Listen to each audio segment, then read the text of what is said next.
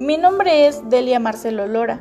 Curso la asignatura de Tanatología en la Universidad Autónoma del Estado de Hidalgo del quinto semestre, presentando el tema de etapas del duelo. ¿Qué es el duelo? El duelo es el proceso psicológico al que nos enfrentamos tras las pérdidas y que consiste principalmente en la adaptación emocional a estas. Si bien se trata de una experiencia compleja que engloba también factores fisiológicos, cognitivos y comportamentales, entre otros. La psiquiatra suiza Elizabeth Kubler-Ross identifica cinco estadios que tienen lugar en mayor o menor grado, siempre que sufrimos una pérdida. Negación. La negación es una reacción que se produce de forma muy habitual, inmediatamente después de una pérdida. Ira. Se activan sentimientos de frustración y de impotencia que pueden acabar en atribuir la responsabilidad de una pérdida irremediable a un tercero. Negociación.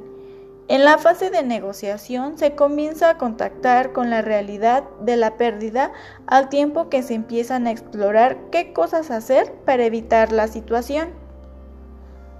Depresión.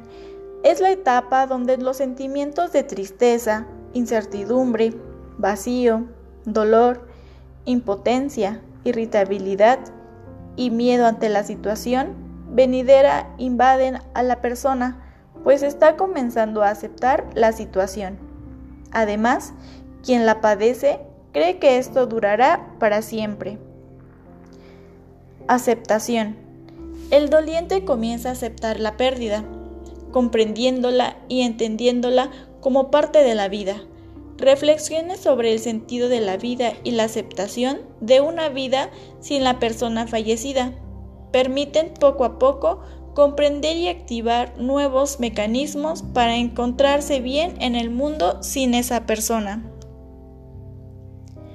La muerte de un ser querido, querido, y su impacto dependerá del grado de intimidad de la relación pero también en la capacidad de desprendimiento. Esto engloba también en cómo cada persona vive las etapas del duelo.